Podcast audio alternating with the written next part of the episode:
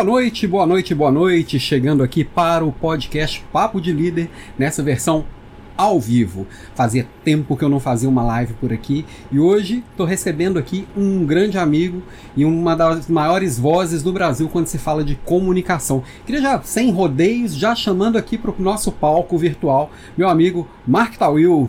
Boa noite, meu amigo. Seja muito bem-vindo. É, já é boa noite, né?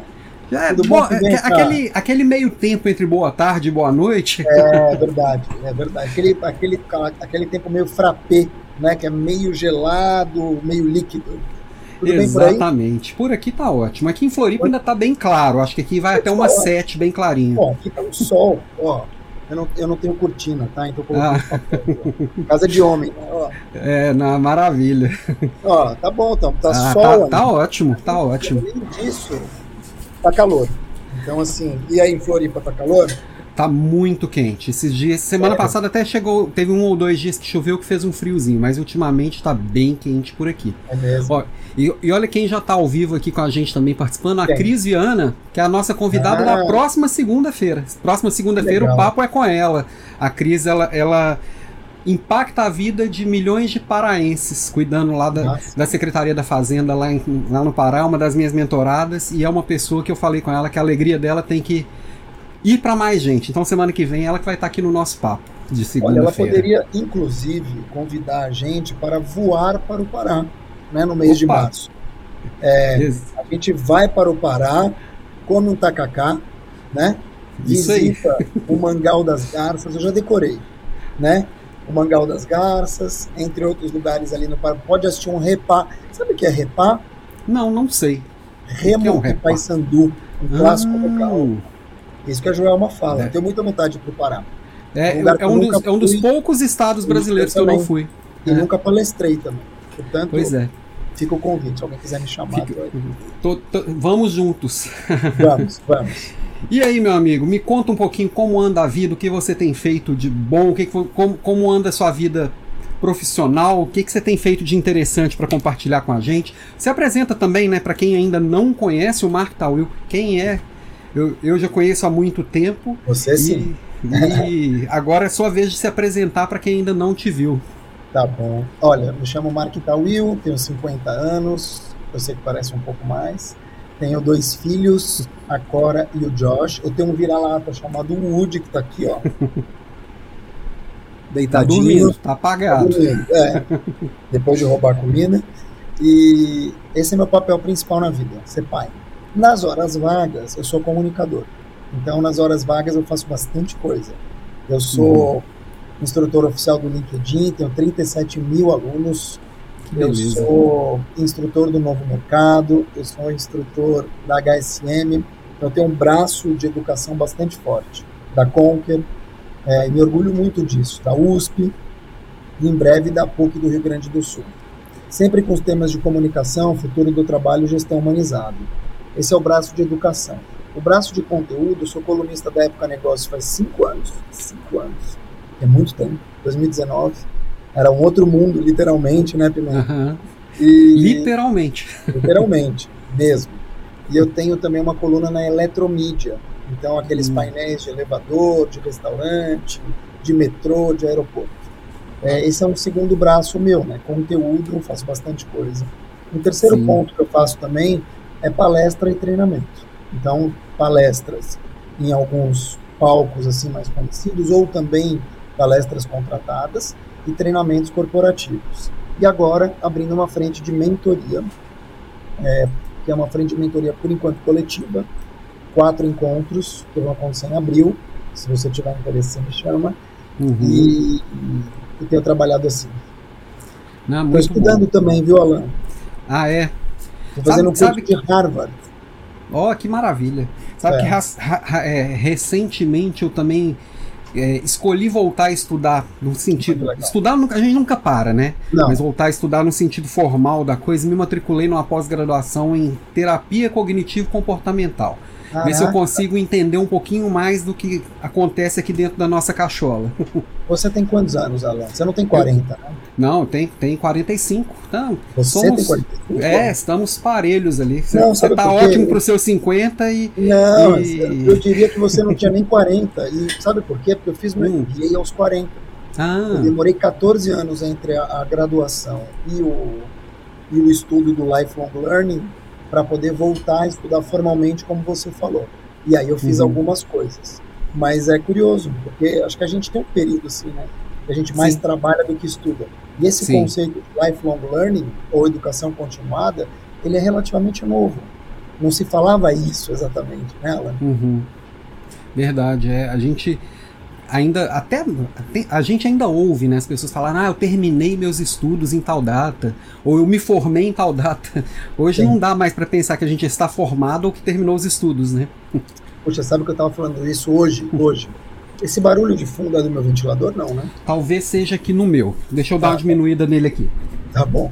Eu estava falando, Alan, hoje com uma amiga minha, a respeito de. Será que as pessoas. Era o teu. Será Era que as meu. pessoas precisam mesmo é, de uma. Como é que a gente pode dizer? De uma graduação de 3 a 4 anos? Será que as pessoas precisam mesmo fazer uma, um, um trabalho né, nesse sentido de lifelong learning, eh, que Uhum. tenha graduações no meio, eh, que, que me lembram um pouco, Alan, o estudo do século XIX. Né? A gente tem no Brasil uma educação do século XIX, com profissões do século XX e vivendo no século XXI. Isso, Sim. para mim, é uma coisa que me choca muito ainda. Né? É um Então, modelo que ele precisa ser revisto, né? Não, tá, Sim. não se sustenta mais. Sim, sim. E aí isso me faz, me, me traz vários questionamentos. Né? Uhum. Acho que o primeiro deles é: será que as universidades vão sobreviver? Será que nós vamos ver essas universidades daqui para frente se moldando? É, tá tudo mudando, né, Alan? Tá mudando Sim. o varejo, tá mudando a, a forma que a gente compra, a forma que a gente vende, tá mudando a maneira como a gente estuda, como a gente trabalha, como a gente se relaciona, como a gente faz amor. Então, assim, por que, que não mudaria a educação? Pois mas é. eu vejo que no Brasil a gente ainda tem um atraso bastante grande. Isso me entristece, mas também me incomoda. É, há, há mais ou menos uns, acho que uns cinco anos atrás, a, a minha esposa ela estava muito envolvida com essas discussões sobre educação. Ela é uma educadora e ela acabou começando a produzir conteúdo sobre isso e eu acabei me envolvendo também. Ah, E o que a gente chegou à conclusão na época que se a gente já está com o freio de mão puxado e, e bem atrasado, a gente ó, ah, lá nos outros países mais desenvolvidos deve estar bem melhor, né? Mas quando você vai olhar para os Estados Unidos, para a Europa, em geral também está tudo bem, tudo não, não casado com o que o mundo pede, né? Talvez Exato. alguns países menores, assim, Finlândia, Estônia, já tem algumas iniciativas diferentes, mas em geral tá todo mundo muito preso nesse modelinho do século passado, como você bem trouxe, né? Que é exatamente igual, né? É exatamente igual. É claro que na Europa você tem um, um outro tamanho, né? Uhum. De, tanto de solução como de problema. Eu acho que a, as, as hordas de refugiados que foram para a Europa, é, elas acabam também mudando muito a questão da educação e do trabalho. Né? Primeiro você precisa absorver essas pessoas todas. Depois é, você tem uma, uma questão ligada a absorver o trabalho dessas pessoas, que muitas vezes não sabem o idioma. E elas estão vindo com uma formação péssima. Então, assim, é, é um desafio muito grande. Eu vejo que é, hoje, quando a gente fala em refugiados, especialmente na Europa, a gente vai ter uma, uma mudança no trabalho e na educação para aquele pedaço muito forte, Uhum. especialmente nos próximos 10 e 20 anos. Então, também concordo com você. Agora, você pegar uma pessoa refugiada e alfabetizar do zero é diferente do que você ter um mercado onde está todo mundo nivelado. Porque você vai ter que lidar com essas pessoas no trabalho, Uhum. você vai ter que trabalhar elas para que elas tenham uma vida digna, obviamente, né? Que é o mínimo. Se você ab- absorver uma pessoa, você tem que dar uma vida digna. Você tem Sim, que dar sim. idioma, tem que dar casa, ela precisa trabalhar. Muitas vezes são adultos, depois vão ser crianças. Então, assim, eu vejo que, de maneira geral, nos Estados Unidos tem a questão da crise. Eu acho que, Uhum. de maneira geral, quem está muito avançado e sofre menos são os asiáticos. É, é verdade. Mas que também estão no, no modelo ainda antigo, né? Ainda ah, também não, não ajustaram modelos, né, em geral. Depende, sabia? Eu acho que se você pegar a China, talvez uhum. é, muita questão da repetição, muita questão da disciplina, não sei se o aprofundamento nos estudos, mas Singapura, Hong Kong, Coreia do Sul, se você uhum. pegar esses países em termos não só de IDH, mas também do índice PISA, são Acordou. Não, eles tocaram, ah. entraram gritando e já estava a porta aberta. Entendi. Então, assim, se você pegar o índice PISA e se você pegar o IDH desses países que eu mencionei, estão muito melhores do que a própria China, que é gigantesca Sim. também. Agora, para os lados da Ásia, eu vejo esses países, uhum. países nórdicos, também têm questões com refugiados e novas maneiras de trabalho. Enfim, o mundo, o mundo vai ter que se remodelar, eu acho. Sabe, essa uhum. questão da é global, ela vai fazer com que o mundo se, se re, seja repensado. Sim. Reformule nos próximos anos. É verdade, é verdade. E, e, essa questão da educação, na sua visão, como um comunicador bem ativo aí há muitos anos, né? Já, já te vi no rádio, já te vi para todo quanto é lado. Né? É, eu também minha cabeça fica assim, recebendo. Claro, claro. Mas aí você deve perceber também o que que vem é, desta educação. Você percebe alguma evolução ou alguma involução nesse sentido? Assim, as pessoas que estão chegando, elas estão se comunicando melhor, pior, diferente? Qual, qual é a sua visão disso? O que, que, que, que o, a educação está entregando para a gente em termos de comunicadores? Bom, é, não é só comunicadores. Você uhum. tem. A gente tem um. A gente teve no Brasil especialmente nos anos 90, 30 anos atrás, uma explosão das faculdades chamadas caça-níqueis. Uhum. Eram grandes grupos educacionais que conseguiram baratear a educação, o que é muito bom, porque deu acesso a muita gente. Eu Sim. sou super a favor do diploma, não sou um cara que vai te falar, ah, tem que terminar com a educação, ai meu Deus, é, tem que. O ensino tradicional, eu acho que ele funciona para muita gente, uhum. eu acho que é um bom balizador para muita gente, especialmente num país desigual como o Brasil. Ponto. Dito isso, a gente tem que falar também que essas faculdades caça-níqueis, essas faculdades que se estenderam Brasil afora, com mensalidades muito baixas, com professores uh, mal qualificados, também formaram gente mal qualificada. Uhum. Então, você tem pessoas mal formadas intelectualmente, e aí é um problema de base da escola do Brasil, não é só a faculdade, né? uhum. né? Isso vem vindo então você tem pessoas que não leram, você tem pessoas que não estudaram, você tem pessoas que não assistiram, que não ouviram. É um problema. Só que essas Sim. pessoas crescem. Essas pessoas crescem, muitas ficam desalentadas, ou seja, sem tesão, sem vontade de nada. Para isso tem um nome, geração nem nem. Uhum. 30% das pessoas de 20 a 30 anos não estudam e não trabalham. Não estudam e não trabalham. São ali, é, entre aspas, um peso para a família, né? Sim. Esse senhor não trabalha, os outros têm que trabalhar por ele, ou para alimentá-lo. E como é que funciona tudo isso? Funciona da seguinte maneira: você tem uma pessoa que é mal formada, ela vai ser um profissional mediano. Uhum. Você tem um profissional mediano, você tem uma entrega mediana. Quando você fala isso na comunicação, é muito simples. É, profissionais que não têm repertório, profissionais que não têm um bom português, que é o básico. Um bom português para um profissional de comunicação deveria ser que nem um jogador saber bater um pênalti. É o básico do básico, concorda? Mas não é. uhum. é. Então o que a gente tem hoje é, é um bando de jovens, sem prejuízo aos jovens, tem gente muito boa.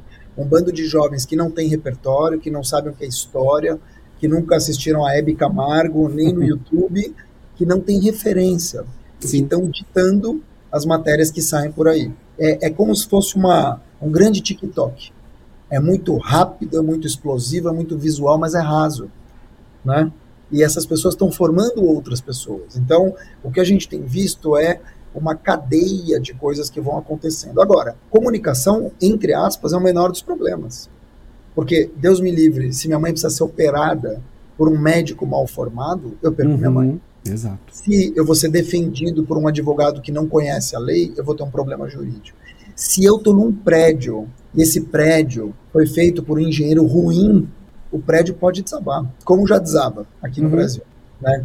Então, eu, eu acho que a má formação escolar deságua numa má formação é, é, acadêmica, universitária, que depois vai formar maus profissionais. Você tem, por enquanto, a OAB, que limita muito quem tem e quem não tem, o que é muito bom, mas a OAB é um órgão regulador. Uhum. Tá bom, você tem o CREMESP, você tem alguns, mas não são todos.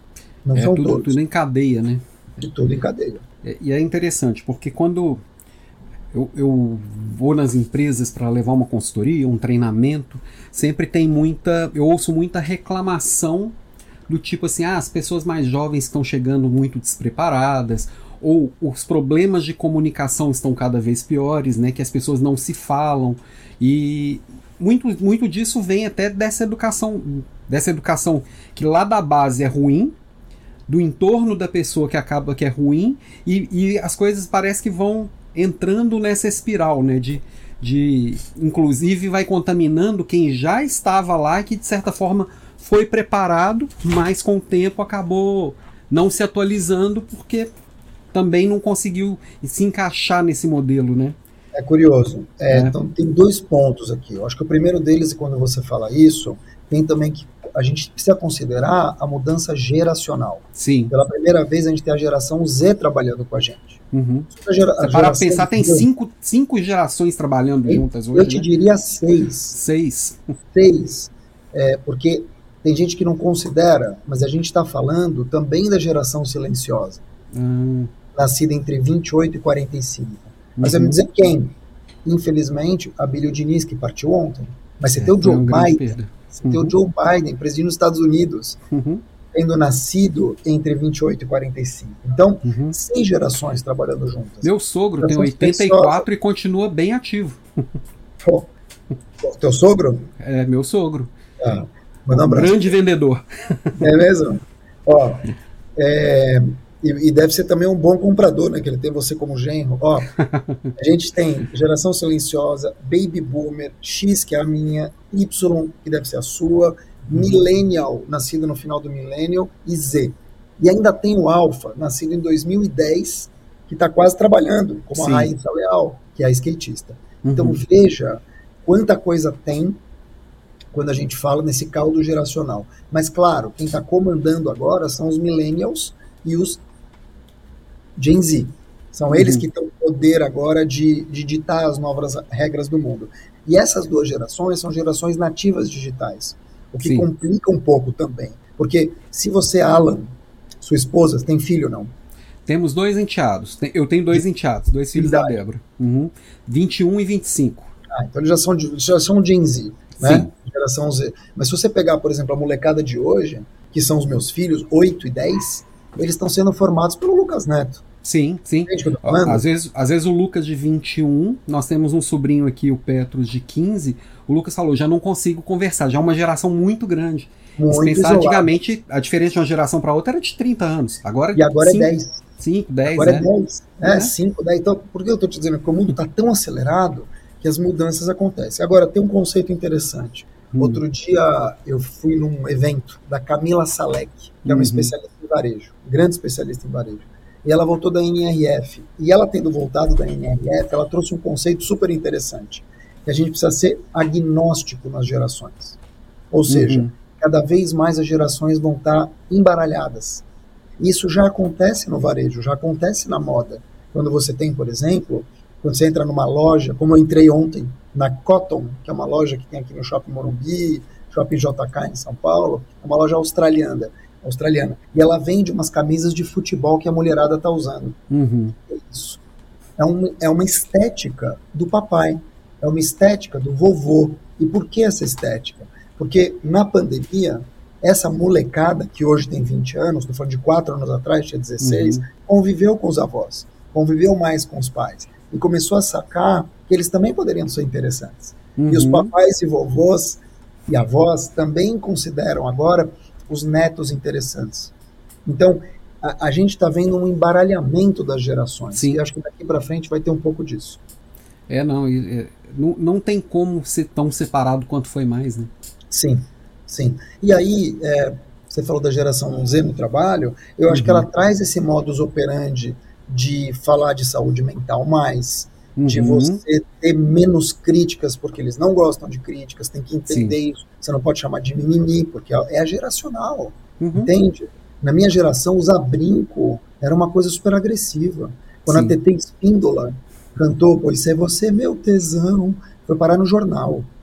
Nos Estados Unidos, as pessoas eram presas por. é, como que era? Porque se beijavam. Homens se beijavam, eram presos. Não era vadiagem, tinha um outro nome. É, É, bom, coisa explícita, sei lá. Dizer, pai de um amigo meu, ele foi capa de jornal como o primeiro cabeludo de Belo Horizonte. Porra, jura? Foi, juntou polícia, aí a juíza falando se mandava cortar ou não mandava. Puta, se é bem legal. isso aí, pede pra ele me mandar. Pra Vou, usar vou- vou- vou ver com ele, pedir pra ele mandar uma foto aqui É. do jornal da época. Dizendo assim, e hoje, o que está acontecendo? A gente está num mundo que está sendo tão dominado pela internet e pela estética e pelo Zoom e por tudo, que as pessoas vão nos consultórios, e aumentou muito a, a consulta estética, e pela Uhum. primeira vez elas estão se vendo na tela. Sim. Pela primeira vez elas estão se vendo tanto na tela, seja numa tela de Zoom, no trabalho, seja numa tela estética. E aí a gente está numa economia da comparação, né, Ana? Uhum. As pessoas vão se comparando o tempo todo, elas vão falando o tempo todo, elas vão olhando para a grama do vizinho o tempo todo. E aí elas começam a cair num vazio, que é o vazio da comparação. Sim. E- mas você acha que ne- nessa, nessa história de estética diferente, de um olhar diferente de mundo, pode-se dizer que entre as gerações, nessa mistura que a gente está fazendo, é, as gerações precisam também aprender a, a entender a outra de uma forma mais profunda? Porque a gente está falando assim, nossa geração precisa entender melhor a geração Z. Isso inclui também a geração Z? Você sente um movimento para eles tentarem entender as outras gerações também, para virar realmente uma coisa só?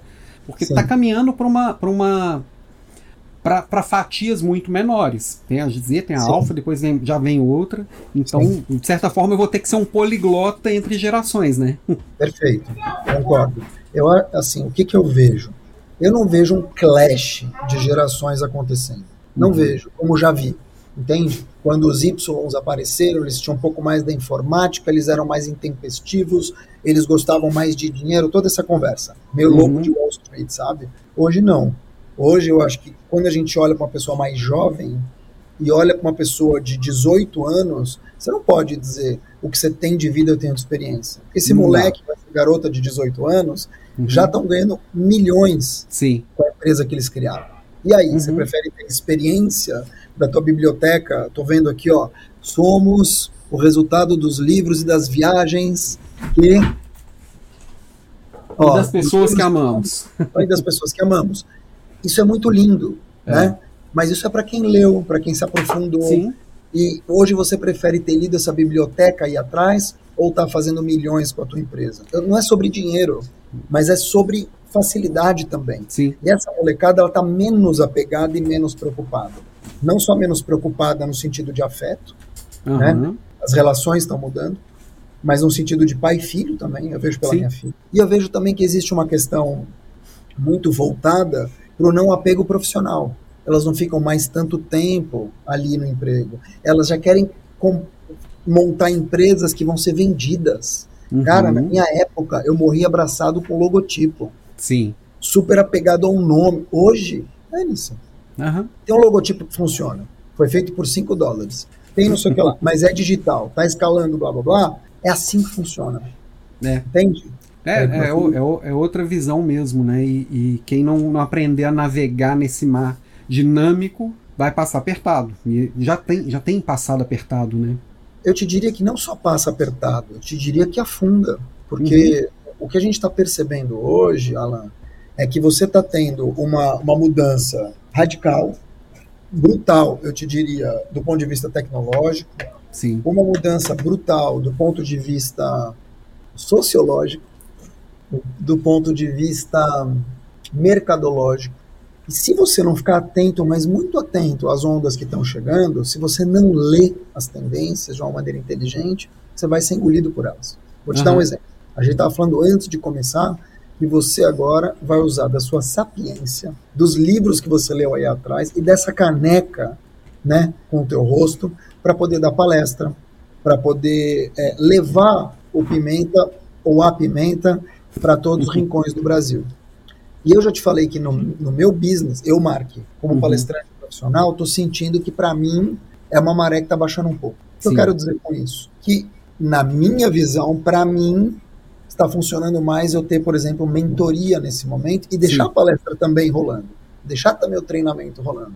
Para outras pessoas vai funcionar mais abrir a própria agência. Para um terceiro vai funcionar mais investir em um aplicativo de inteligência artificial.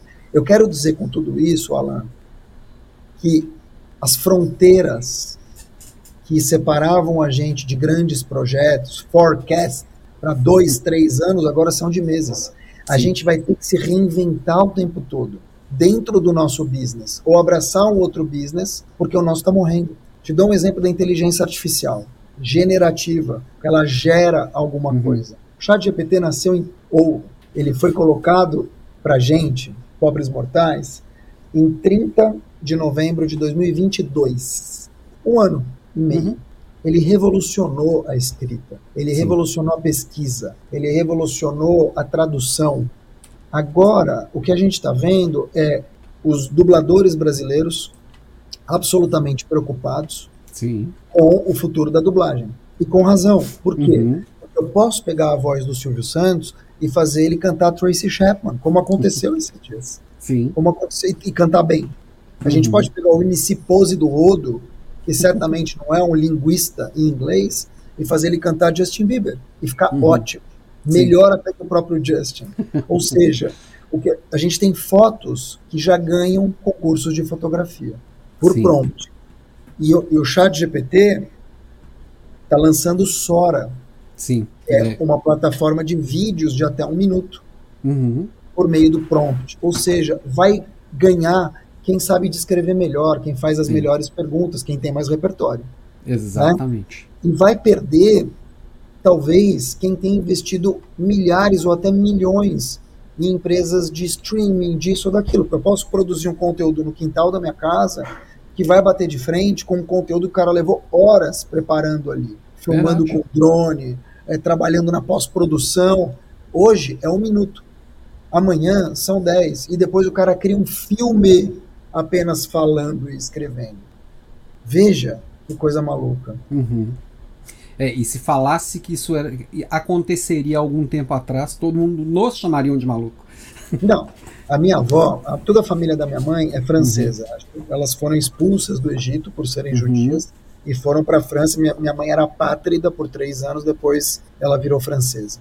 Uhum. É, então eu passei toda a minha infância, eu tenho 50 anos, entre o Brasil e a França, e, e, a gente, na França, minha avó telefonava com peças de cinco francos, desse tamanho, uhum. um orelhão. Uhum. E eu brincava que o meu sonho era tipo Jetsons, de um dia ligar a televisão e falar com a minha avó pela televisão. Uhum. Obviamente nunca consegui, ela morreu em 2008. Mas hoje é uma piada. Você Sim. fala com o pessoal da França como se eu estivesse falando com, com a minha filha, que agora Exato. aos 10 anos já tem um WhatsApp. Uhum. E não é só isso. Uma coisa é você falar Outra coisa é você ter eventos em tempo real. Outra coisa é você ter guerras sendo transmitidas pelo TikTok. Sim. Outra coisa é você poder trabalhar do Piauí e do Ceará com uma turma na Indonésia e ganhar dinheiro com Exato. isso e transacionar o teu dinheiro com isso. É isso que me pega. Uhum. Entende? Uhum. Então eu vejo que a tecnologia hoje, Pimenta, é uma questão de e e não ou. Não somos sim, nós sim. o chat GPT. Somos nós e o chat GPT. Porque sim. se você não usar o chat GPT em algum momento, você vai ser tragado e vai ser cuspido, infelizmente, no redemoinho.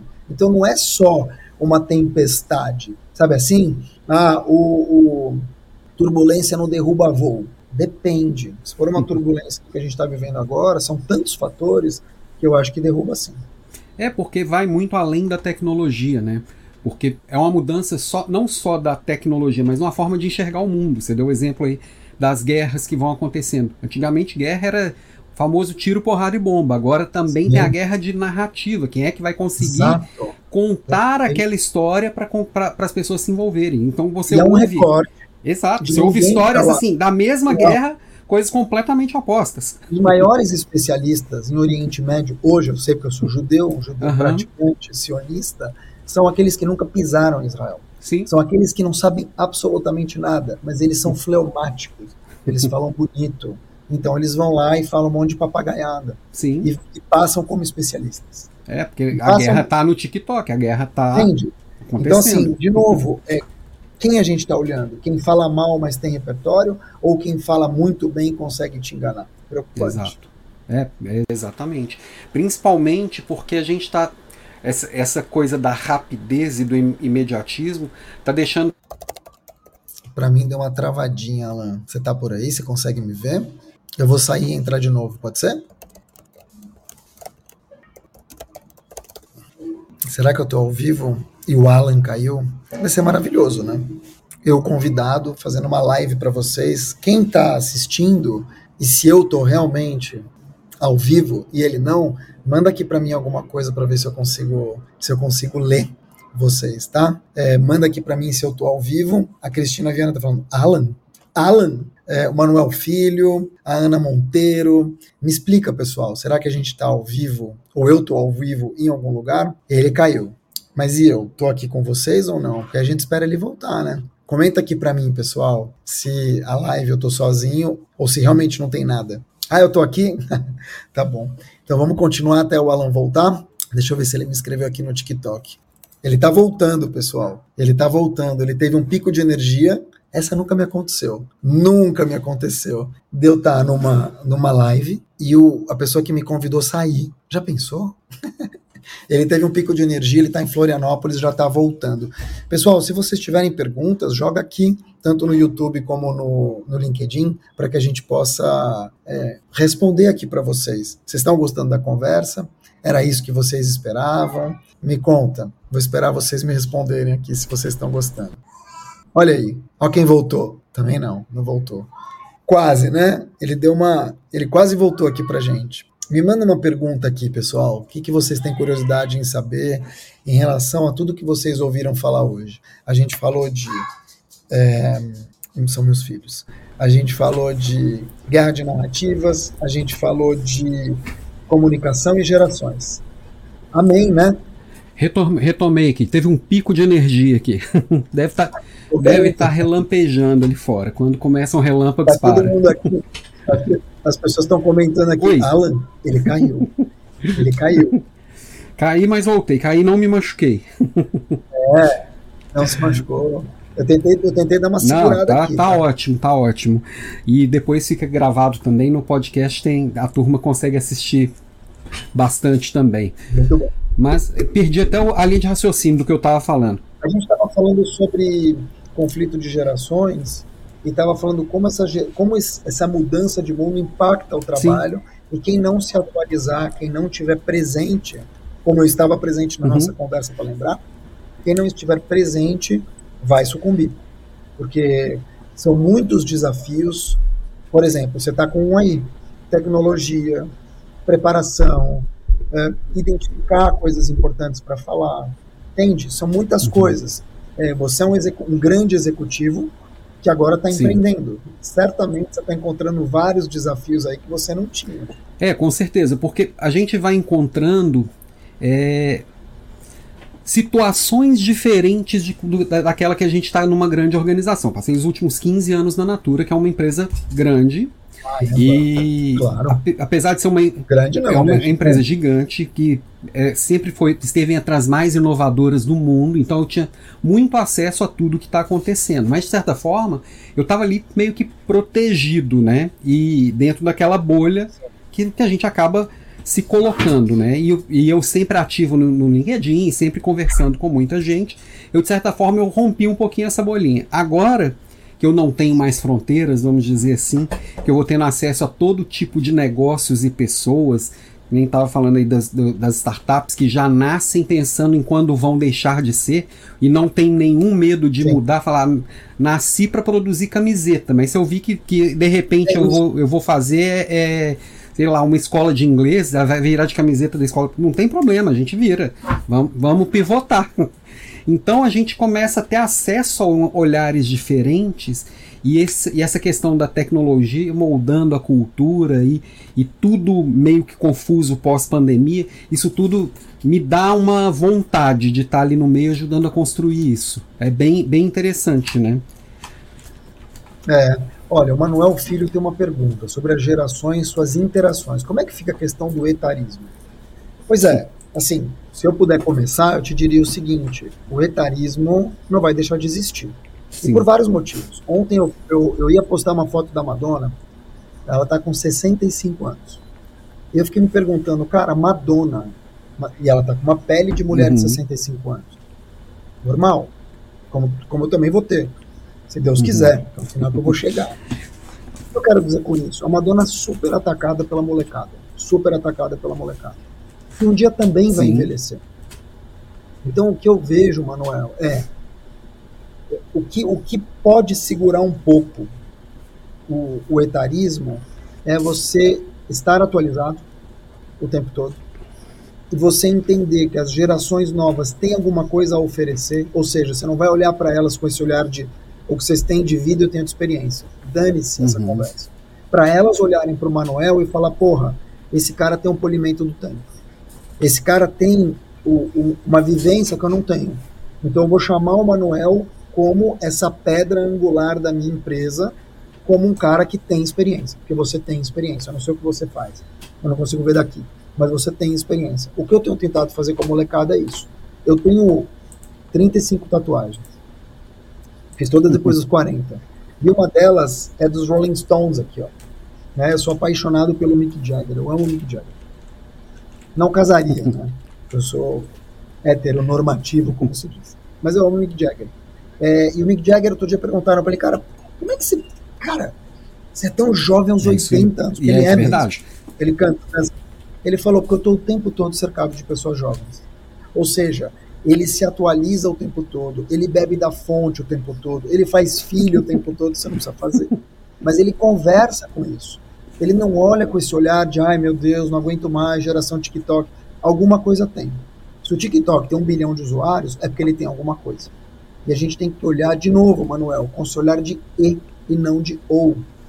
A gente tem que olhar para as novas gerações como o que, que ela pode me trazer? Celeridade? Ela pode me trazer diálogo com a tecnologia? Ela pode me trazer uma gíria? E o que, que eu posso construir e posso oferecer? Eu acho que quando você entra nesta seara da colaboração, da cooperação, eu acho que você consegue ganhar. Pega o exemplo da moda. Quando você vê, por exemplo, a Reserva fazendo uma colaboração com o Gato Félix. A Reserva fazendo uma colaboração com o Yes, para quem lembra do uhum. Jeans Yes, entre muitas outras. É isso que dá a graça da vida a colaboração. E, e, a questão assim, do conflito de gerações. Outro dia eu publiquei uma frase, agora não vou lembrar dela exatamente, mas o Sócrates é, comenta da, era, da época do Sócrates, né? Frase atribuída a ele. Mas qual Oi? Sócrates? Do, Qual? O jogador? Não, o filósofo. Estamos falando de 3, 4 mil ah, anos tá. atrás. De reclamando da nova geração que se copiasse e colasse hoje, parece na boca de um de nós ou de algum alguém da nossa idade. Algum de nós não, que você eu sei que tá, tá bem entranhado e bem envolvido com a turma aí. Eu gosto também de conversar bastante com, com todos eles, mas é, é exatamente a mesma reclamação que a gente ouve. Então o conflito claro, sempre vai existir. É ser humano, Alan é do ser humano. É, você sempre vai ter alguém falando mal de Sim. alguém, você sempre vai ter alguém pichando alguém. É, hater sempre existiu, Sim. sempre. Você quer aqueles filmes, quando você vê filmes da era bíblica, as pessoas cuspindo umas nas outras, é, jogando, jogando é, coisa umas nas outras. Ô, Manuel, aqui, o segredo é estar antenado, se modernizar sempre. É isso, é isso Manuel. Atualização uhum. constante. Ponto update or die. Ou você se atualiza ou você morre. E você tem que sempre essas pessoas. E principalmente. Se matando, gente... se adiando, se sacaneando. Perfeito. E principalmente nem a gente se enfiar e nem tentar enfiar ninguém em nenhuma caixinha, né? Que toda vez que eu falo assim, a geração X é assim, a geração Y é assim. Josh. Quem é mais velho é mais lento, quem é mais novo é muito mais desinteressado. Eu tô com a preguiça de chegar e entender cada pessoa e cada situação, né? Porque eu conheço muito velho de 20 Exato. anos e muito jovem de 80. Nossa, muito. Josh, vou chamar, vou tentar chamar meu influenciador aqui. É assim. Vem aqui, por favor, quero te mostrar aqui no vídeo. Tá bom, Sossó. Até amanhã. Tá bom. Olha aqui, ó. Tá bom, Sossó. Esse aqui, você que pegou as caixinhas do McFish? Tá. Esse aqui é o meu maior influenciador. Tá? Esse aqui é o meu influenciador. Olá! É com ele que eu converso todas as noites. É ele que me ensina as coisas novas da vida. É ele que me fez comprar uma chuteira e bola. Então, assim, ele é meu grande influenciador. Pode Muito ir. bom. E ele tem oito anos. Então, assim, o que, que, eu quero dizer? A gente tem que beber dessa Sim. fonte, das pessoas que a gente gosta, que a gente respeita. É, o nosso primeiro influenciador é nosso pai e nossa mãe. É neles que a gente se uhum. mira, né? Para poder. Depois os amigos da escola. Agora, você vai parar tudo para assistir, sei lá, Felipe Neto, tá tudo bem. Você nunca viu na frente, nem nunca vai ver. Vai comprar as camisetas uhum. do cara, vai não sei o que lá. E ele tá te influenciando. Entende o que eu tô falando? A gente tem que repensar um pouco, reprogramar um pouco quem influencia Sim. a gente. Talvez mudar um pouco o discurso. Por que, que eu vou ser influenciado por uma pessoa que eu não sei nada do bastidor? Eu só conheço o uhum. palco. Uhum. Entende o que eu tô falando? Você, é um cara que me influencia. Mas eu converso com você Sim. fora daqui. Eu vejo você atuando. Eu vejo tua paternidade. Eu vejo tua seriedade. É diferente uhum. do que eu pegar um, um, cara que engaja aí, sei lá. Não? É, e, e, entender aqueles que influenciam a gente diretamente, os que influenciam indiretamente. Que fala assim, o Lucas Neto não vai me, não, ele não me influencia diretamente, porque eu não, não sou um consumidor do conteúdo dele mas indiretamente ele influencia muito, porque ele fala com as pessoas que falam comigo. Não, e não só isso, né, filhão? Ele influencia meu bolso. Exatamente. Agora não é o Lucas Neto, agora é o Enaldinho. Esse eu ainda então, não assim, cheguei nele. É... Nossa. Não, mas esse aí você não vai chegar. Tem os enteados uhum. mais velhos. Esse aí é a molecada do meu filho, né? Enaldinho. Ele tem 24 anos. 24 anos. Eu acho que ele deve ter uns 40 milhões Nossa. de seguidores em uma rede, né, e muitos milhões em outra, 24 anos. O cara viaja ao Brasil. Nesses dias, eu estava assistindo o Mr. Beast, uhum. o maior youtuber Sim. do mundo. Cara, ele faz todos os dias algo faraônico. O cara construiu um supermercado para uma pessoa morar dentro durante um mês. Se a pessoa morar dentro durante um mês, ela ganha meio milhão de dólares. Ah, ele parou um cara na rua que ele gostou da jaqueta, 10 mil dólares. Então, assim, que sociedade é essa? Que pessoas são essas que a gente está formando? Todas as vezes que eu falo de alguém importante com meus filhos, mas quantos seguidores uhum. tem? Então, assim, a gente está falando de alcance ou a gente está falando de influência? Exatamente. É. E, e, Muitos papos. É, não, com certeza. E muitas vezes a gente fala assim, ah, tantos seguidores. Que tipo de audiência? Que, é, que tipo de audiência, que tipo de, de, de, de, conteúdo, que tipo de, de pessoas que ele está formando. Acho que tudo isso tem, Exato. tem Exato. que ser olhado, né? Quem é que está construindo? É mesmo? que as novas gerações é. não olham, né? Convenhamos. O que está acontecendo hoje é que você tem uma geração que uhum. olha para isso. A geração que está acontecendo hoje, o que ela está preocupada é engajamento, oba-oba e tal. Não estou falando sim, toda sim. a geração né, mas uma boa parte. E você tem uma geração adulta contaminada uhum. por isso, muito contaminada, que está formando outras uhum. crianças. Uhum. Então, é um círculo vicioso mesmo. E, e como que você diria para alguém que quer conversar com mais gente? Porque assim, uma coisa é eu falar com um tipo de pessoa, com um tipo de geração, com um tipo. Agora, bom, nós crescemos na, na comunicação de massa, né? Que você queria falar, você queria falar alguma coisa e ia para a Rede Globo, todo mundo ouvia. Hoje está tudo muito distribuído. Mas e quem quiser pelo menos saber fluir em todas essa, com, com todas essas pessoas? O que, que você sugere para quem quer se comunicar melhor e ser mais fluente nessa conversa de várias gerações, várias tribos, várias ideias? Olha, primeiro, é impossível conversar uhum. com todo mundo. Então não se iluda. Você não vai estar em todas as redes sociais, você não vai poder ter tempo de navegar como você gostaria em todas as redes. Então escolhe uma rede prioritária, ou duas ou três, para que você possa manejar. Segundo, interesse-se pelas pessoas de verdade. Não adianta sair conversando por conversar. Você vai ter que analisar, você vai ter que escutar muito mais do que falar. Uhum. Você vai ter que entender os códigos. Então, pô, quero dialogar com a geração Z. Não adianta botar um boné para trás, uma roupa larga e falar, e aí, turma, nananã, o rolê. Não Sim. sou eu. Falta verdade. É que nem entrar numa periferia.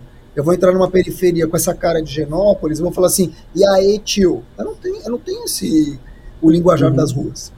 Não tem. Então, assim, é, eu acho ruim quando você tenta ser quem você não é. Então, seja quem você é, mas analisa, escuta, debate em alto nível. Porque aí você vai entrar numa festa black tie, numa periferia, você vai ver, é, você vai para Cannes, você vai para a Índia e as pessoas vão te receber e vão te ouvir como você é, porque você é uma pessoa Sim. interessante. Então são duas coisas aqui. Seja interessado e seja uhum. interessante. Mas quando você tem esses dois, o, pegando aqui o exemplo do Manuel, da Rita, da Priscila, da Rita não, do Manuel, da Cristina e da Priscila, seja interessado, mas também seja uma pessoa interessante. Mas quando você tem esses dois, você vai poder navegar, você vai poder se interessar, você vai poder conversar, mas também você vai ter que doar. É troca. Se eu pegar só chupinhar as pessoas, ficar perguntando, dar uma de mala e não ter nada para oferecer, é uma via de uma Sim. mão só. As pessoas se cansam. Então tem que ser uma via de mão. Ei, e cada vez mais a gente tem a oportunidade de estar tá oferecendo o que a gente tem de melhor, né? Porque antigamente, antigamente não, até hoje, de certa forma, é assim, né? Às vezes a, o que estão pedindo da gente, a gente não, não é exatamente o que a gente gostaria de estar oferecendo, ou porque foi aquela oportunidade que surgiu, e eu fico ali Nossa. me forçando a entrar naquele buraco que não me cabe, né? E acho que assim, é o que deu para mim. Só que hoje está tudo acessível, a gente tem acesso à informação, eu posso estar tá oferecendo o meu melhor o tempo todo, e as pessoas vendo que eu estou oferecendo aquilo vão se conectar. E aí, se eu sou bom em uma coisa que você não é, e você é bom em uma coisa que eu não sou, a gente se conecta e a gente se complementa. Hoje a gente tem muito, muita facilidade para isso. Eu dei uma risadinha forçada porque também foi uma conversa que eu tive antes de entrar uhum. aqui. Eu conversei com uma menina mais nova, 30 anos, e ela me dizia o seguinte: Cara, quem faz aquilo que gosta? Uhum. Entende? E eu acho que é sobre isso mesmo. Será que todo mundo que diz que ama aquilo que faz, uhum. ama mesmo? Será que todo mundo que diz que é, ai, eu tenho um propósito. Tem um propósito. A gente vive uma ditadura Sim. do propósito. Você precisa ter um propósito, precisa ter um propósito. Cara, tem dias que você não tem um propósito. Sim. E tem dias que o propósito é botar comida na mesa. Como é que você vai falar para uma pessoa que ganha R$ 1.500, que pega três ônibus, que acorda apertada, vai dormir apertada, não tem dinheiro para nada, ela precisa ter um propósito. Beleza. Mas antes do propósito, você precisa ter comida na mesa. Tem é o básico, cara. Então, a gente está num país desigual, que eu acho que esse é um discurso meritocrático que é uhum. injusto. Não tem meritocracia quando a gente tem um país tão desigual. A gente tem que rever, então, aquilo que é propósito e aquilo que é sonho, que é uhum. é desejo, que é missão. Tudo bem. Eu também, se eu tivesse é, milhões na conta, eu também gostaria de talvez meditar durante seis meses no Himalaia? eu posso, uhum. né? Adoraria, eu posso. Eu também gostaria de passar os meus dias ajudando as pessoas mais pobres tal, porque eu posso. Agora, você vai falar com um cara que tem boleto, tem filho, tem isso, tem aquilo, começa a pisar. E quando você tem um arrimo de família, como tem no Brasil, que a gente já falou, mal formado, mal formado academicamente, quando é, quando é, e depois ele vai trabalhar e vai ter um emprego que vai explorar ele ou ela, você vai ter um outro problema, que é um problema de, de, não, de não tesão uhum. por isso. Só que você tem que se moldar. Você vai ter. O que, que você prefere? Ficar esperando. Na minha época tinha aquele papo, né? Você trabalha na uhum. área. Ah, você trabalha na área. Não. Hoje não tem mais área. O que, que é área? O que, que é área? Ah, você fala em comunicação. O que, que é área? Você tinha 10 jornais grandes, jornais regionais, as rádios, e meia dúzia de televisões. Sim. Só. Depois veio a TV a cabo, que já trouxe uma outra narrativa. Depois você teve a explosão da internet. E hoje você tem o jornalismo pulverizado, o jornalismo uhum. militante, você tem um jornalismo que não é militante, mas ele é independente, é, grandes newsletters que batem grandes jornais, youtubers que dão o tom da coisa em vez da TV Globo. Então, o que, que é comunicação? eu, Mark, posso colocar uma notícia bombástica no meu LinkedIn e pode ser um rastilho de pólvora que vai pautar a Globo hoje em dia, que era uma coisa impensável. Uhum. Eu, Deus livre, posso fotografar uma bomba que explodiu do lado da minha casa e vou fazer isso muito antes do fotógrafo do Estadão chegar. Sim. Entende? É, mudou, mudou, porque agora é, todo mundo é um canal de comunicação, né? Todo mundo é sua é. própria rede social. E, e essa questão. O que é muito bom e sim, muito perigoso. Sim, né? claro. Né? tudo na vida tem a responsabilidade que vem embutida com o poder, né? Como bem diria lá o, o tio Ben. Olha, eu vou te falar, não foi nem o tio Ben que me contou isso. Quem me falou isso foi o Ricardo é. Amorim. Quando o Ricardo Amorim, quando eu virei LinkedIn Top Voices número um, ele era e ainda é o número um Sim. influenciador em, em nível latino-americano. Ele é o maior. Eu te diria que um dos uhum. melhores também. E quando eu cruzei com ele em 2017, eu estava começando a palestrar. Quem me ajudou muito foi o Alexandre Pelais, que estava nesse dia também. A gente falou sobre isso. É, o Ricardo Amorim falou, cara, a responsabilidade tem que ser do tamanho da tua vitrine. E é. Então, quanto maior você é, entre aspas, quanto mais responsabilidade você tem, mais desafios você vai ter de se manter uma pessoa coerente, mesmo que você volte uhum. atrás em alguns posicionamentos. Uma pessoa justa, uma pessoa gentil. É difícil. Sim. Sim. E aí volta até naquela questão que a gente estava falando do, pro, do propósito, né? Que muita gente romantiza do jeito assim, se eu não achar um propósito de mudar o mundo, não serve. Às vezes o propósito é a gente segurar a própria autenticidade, né? E ser autêntico e ser de verdade, às vezes é fazer também o que não quer, mas que tem a ver com, com, com o papel que a gente tem que tem, tem no mundo e tem nas responsabilidades que a gente já assumiu. Seja para pagar um boleto, seja para assumir uma posição no, no, no, de acordo com o que, que a gente tem de princípio, né? Seguir os próprios princípios. Tem um livro do Fernando hum. Gabeira chamado Que é Companheiro. Virou uhum. série, virou filme, virou tudo nos anos 90. É, o Fernando Gabeira é um jornalista super identificado com o período da ditadura. É, não como uhum, ditador, né, mas como vítima. Ele falava isso, ele falava, ó, eu trabalho no Jornal do Brasil, imagina, o Jornal do Brasil. Era, Sim. Né, é, Jornal do Brasil, eu trabalho para ganhar dinheiro. Mas o que eu gosto mesmo é escrever no Pasquim.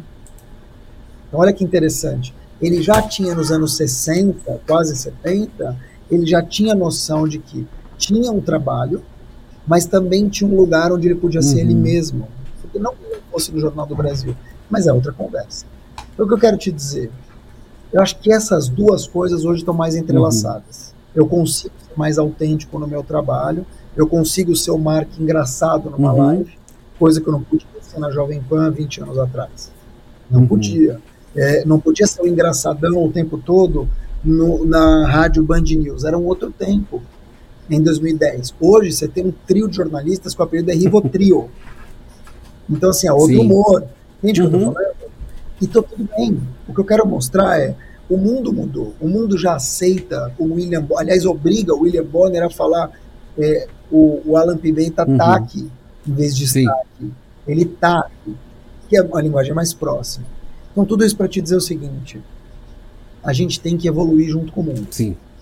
Se você não evolui, eu não estou dizendo para você deixar de, né, as suas questões. Eu não escrevo tá, muito raro. Nunca vou escrever num uhum. artigo, por exemplo, não consigo. Mas tudo bem. A questão é, quando você tem toda essa mudança de paradigma, quando você tem toda essa mudança de mundo, vai ter muita gente que vai se moldar e vai se perder. Vai se moldar tanto que é capaz de eu, Mark, sair amanhã com uma meia arrastão, uma pochete prateada, uma blusa cropped no uhum. carnaval, porque é uhum. é moda. Será que vai ser o mesmo Mark? Será que eu vou ser o Mark é, que muda de moda amanhã e eu vou ser um outro Mark, eu vou usar uma capa preta. Eu acho que quando você é essa pessoa absolutamente vítima das modas, das novas convenções, dos novos discursos, sem massa crítica, eu acho que você perde a tua Sim. autenticidade. Quando você é uma pessoa também muito galgada ou calcada naquilo que você era, você não muda, você uhum. não evolui. Eu acho que tem que ter um meio termo. Entende o que eu estou falando? Você tem que ouvir os outros, respeitar os outros, mas não embarcar em tudo. Você pode embarcar em algumas coisas, como eu também embarco, mas eu não embarco em tudo. Eu acho que aí reside a autenticidade, Perfeito. que é o poder de você dizer não para algumas coisas. E você sente que, que em geral, as pessoas têm muito, têm, tão, estão cada dia mais com medo de dizer não para as coisas? Completamente. Porque também existe uma ditadura militante que te obriga a você ou se aceita ou você é, morre. E aceita a, a, o pacote isso. inteiro, né? Não pode ser só um pedaço. Exato, exato. Então, eu, eu, assim, eu felizmente tenho inúmeros amigos é, LGBT, uhum. aqui, ó. Isso aqui eu ganhei do Antônio Zubério, uhum. do livro dele, O Pequeno Príncipe, O Pequeno uhum. Príncipe Bi. É, e eu tenho muitos amigos na militância negra, na militância LGBT, na militância até uhum. palestina, sendo judeu. Mas eu não concordo com Sim. tudo e com todos. Eu coloco os meus pontos de vista com respeito. E eles me respeitam super. E por que, que eles me respeitam? Porque escutar não quer dizer Sim. concordar. Respeitar não quer dizer uhum. concordar. Eu posso escutar, eu vou respeitar, mas talvez eu não concorde. Uhum. E tá uhum. tudo bem. É importante você ter divergência Sim. com respeito. Né? Agora, se eu escuto eles num dia e faço piada no outro, numa outra rede, eu tenho um problema. Se eu escuto eles e eu estou num grupo de WhatsApp difamando, eu tenho outro uhum. problema.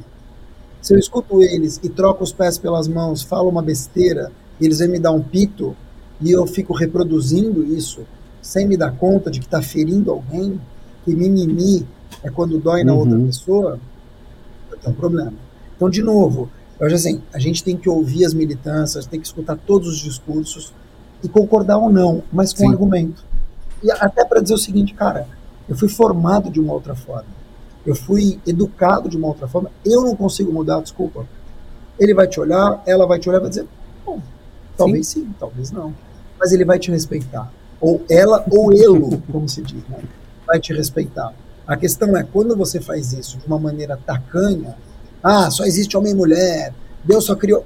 Aí você vai ter, aí você vai bater de frente. Sim. Aí cada um vai reagir de um jeito. Entendeu? Você não pode negar às pessoas o direito delas serem quem elas querem ser. É uhum. É ridículo. Como é que eu, Mark, vou dizer para uma pessoa que é gorda, dizer, ah, não põe biquíni, não combina com você. O que tem a ver? Um cara barbado, um cara de árabe, virar para uma pessoa gorda e falar assim, não veste isso, fica ruim você. Olha que ridículo. É que nem alguém virar para mim e falar assim, pô, você é judeu? Cara, não fala que você é judeu, por favor, é vergonhoso. É Sim. isso que as pessoas estão dizendo. Então, não seja quem você é. é. É exatamente, é ridículo. A gente tem que acordar para isso. Deixa, como diria o John Lennon, imagine all the people, imagina as pessoas tudo. É mais ou menos é, isso. Eu, e acho que uma, um grande potencializador disso tudo é a gente, é, além de tudo, é a re, própria rede social, né? Que o algoritmo ele vai mostrando só o que eu já acredito. Aí eu começo a achar que todo mundo é igual a mim. A hora que paro na frente de alguém que não, não, não é igual a mim, opa, eu tenho que me afastar, perigo. e aí, e, e aí eu tenho que, que, defender as minhas crenças atacando o outro. E isso acho que diminui e enfraquece muito as conversas, né? O debate. Porque eu, eu sempre brinco, eu adoro perder uma discussão, né? Porque significa que eu saí com uma ideia melhor do que a que eu tinha. e Só que as pessoas parece que às vezes têm medo desse, desse enfrentamento, porque a discussão ela não é feita como você bem trouxe, assim, ouvindo com respeito, ponderando, fala isso é para mim, isso não é, um pedaço eu concordo, um pedaço eu não concordo. Então acho que quando, quando a gente se permite isso, a gente eu vejo nas empresas todos os dias, né, que às vezes não fala de tal coisa ali, não ou sou contratado para ir lá para para dar um treinamento. Fala assim, tá, mas esse assunto não mexe. Fala assim, mas esse assunto é a causa do problema. Não, mas se mexe aqui, tem o fulano que não e aí eu, eu saio de lá, o problema todos, né? continua, né? né? Porque eu não podia mexer na causa claro. dele. Não adianta mexer em volta, né? São, fe... São feudos. Agora, o que eu aprendi também com o Capitão Nascimento é que não adianta brigar contra o sistema uhum. muitas vezes. Você vai ser tragado, você vai ser engolido, você vai ser cuspido. Então, o que dá para fazer é: estou chegando, existe uma cultura, eu preciso respeitar Perfeito. essa cultura. E se eu puder mexer nessa cultura, eu preciso me também me moldar um pouco. Sim. Eu também preciso ceder um pouco. Dizendo, eu não estou dizendo aqui ser preconceituoso, ladrão, não é isso. Mas estou dizendo para você fazer coisas antiéticas ou que vão contra os Sim. seus valores. Se isso acontecer, é você que está na empresa errada. E eu tenho que ter clareza desses valores para saber o que, que eu topo e o que, que eu não topo. Exatamente. você tem que se uhum. conhecer. Uhum. E aí, Alan, o que pega é isso: as pessoas não se conhecem. Elas se moldam pelo dinheiro, elas se moldam acreditando que o networking é eterno, acreditando que não existe ego, e depois elas tomam na cabeça e percebem que ninguém quer ficar perto de gente Sim. ferrada. ninguém quer ficar perto de quem está perdendo. As pessoas migram para os vencedores. E depois, quando você começa a vencer de novo, porque a vida é uhum. é cíclica, você vê essas pessoas voltando. Agora, se você tem massa crítica, que é o teu caso, e o meu, você vai dizer, hum, quando eu estava ferrado, essa pessoa distanciou bem, agora ela voltou, vou manter uhum. ela aqui. Mas eu sei quem Sim. é o jogo. Exatamente. Bom, maravilha. Então, bom, chegamos aqui em uma hora de papo que a gente nem vê passando, né? Mas é, foi, foi ótimo papo. Eu queria te agradecer mais uma vez por ter aceitado esse convite aqui do retorno do, do papo ao vivo, né? O retorno de Oi? Jedi. O retorno é. de judeu, Jedi. Ó, lembrando que o seu já está a caminho e que daqui uns. Acho que semana que vem vou fazer aqui o lançamento do livro Decisões Corajosas. Sai por onde? É, eu vou colocar ele na Amazon. Na verdade, eu, eu tô montando a editora, Voice Books. Então, uhum. a ideia é que eu possa também lançar livros de algumas pessoas próximas aqui que tem muito potencial e que eu quero ajudar nessa jornada também. E eu acho que você pode começar lançando uma, uma, uma coletânea de textos de top voice. eu acho que, é, que que pode dar bom, que tem muita gente legal produzindo coisas muito legais no, no, no LinkedIn, né? E outra coisa, não só pode dar bom, como eu acho que você poderia, olha o desafio, fazer um livro temático uhum. de cada um escreve um capítulo com a sua visão. Eu curto a ideia. Vou, vou, vou trabalhar acho nesse legal. sentido. Outra, você vai ter mídia pra caramba, porque sim, todo mundo vai sim. divulgar. Não, e, e, e a gente acaba formando uma comunidade. Esse ano teve bastante gente reconhecida com, com o selo, né? Mas é, a gente tá, sempre está muito próximo e aprendendo muito um com o outro, né? A gente acabou formando um grupo muito coeso ali e tem sido muito gostoso essas trocas que a gente faz, né? Maravilha, meu amigo. Algum recado final que você queria deixar aqui para quem nos ouve? Claro, eu queria primeiro agradecer, né? Dizer que eu sou teu fã, você sabe disso. A, admiração é, é mútua, meu amigo. É, sabe disso. A gente não se conhece Ainda pessoalmente. Ainda não tivemos oportunidade. Já? Aí, assim, eu queria te dizer que eu estou muito feliz de estar aqui. Acho que foi uma tarde bastante inspiradora para mim. Você me extraiu muitas coisas boas que acho que eu nunca falei. Então, eu estou muito feliz. Quem quiser é, ser meu mentorado nessa mentoria coletiva que eu faço em abril, tem tempo. Me escreve no contato arroba tawil.com.br contato arroba tawil.com.br e eu estou em todas as redes como Mark Tawil. Maravilha. É isso. Minha arroba Antigamente era o telefone de contato. Sabe que esses dias eu procurei seu, seu perfil e descobri um outro Mark Tawil, no, no, agora não lembro se foi no Instagram. Tem, tem no Canadá. Eu descobri que tinha outro, eu achei Canadá, que você era o único. É... não, tem no Canadá e eu acho que ele é diretor de ah. cinema. E vou te falar, esse é um problema, porque é, como é um nome muito uhum. diferente, se o cara pega a minha arroba numa rede social, Sim. ferrou. Então eu tenho que correr, sempre que lança uma rede social, eu tenho que correr pegar o Mark Tawil, senão fica. né? Verdade, verdade. Eu que lhe agradeço viu? e estamos juntos, conta sempre comigo. Espero que em breve estejamos pessoalmente aí também trocando figurinhas e vamos Deus conversando quiser. mais vezes. Eu quando eu for para Floripa, Por favor, e quando eu estiver em São Paulo também te, te mando o recado. Depois de amanhã tem aqui Obrigado. minha aula ao vivo, é bom, eu não, eu não posso esquecer desse recado. Depois de amanhã eu vou ter um papo aqui sobre empatia assertiva. Toda quarta-feira tem aula Olha, ao vivo aqui e seguimos firmes. Onde Oi? você estuda? Onde você está estudando? Eu tô, eu tô fazendo uma a pós do Descomplica, que é uma pós online. Que eu, ah, sim, é, então tem, eu tô, eu tô, gostando do formato. E é uma pós-graduação tipo sim, sim. Tudo? E eu achei interessante porque assim, faz, já tinha, eu já fiz seis pós-graduações aqui na vida e eu vinha meio, meio de, de cara fechada para o ensino formal.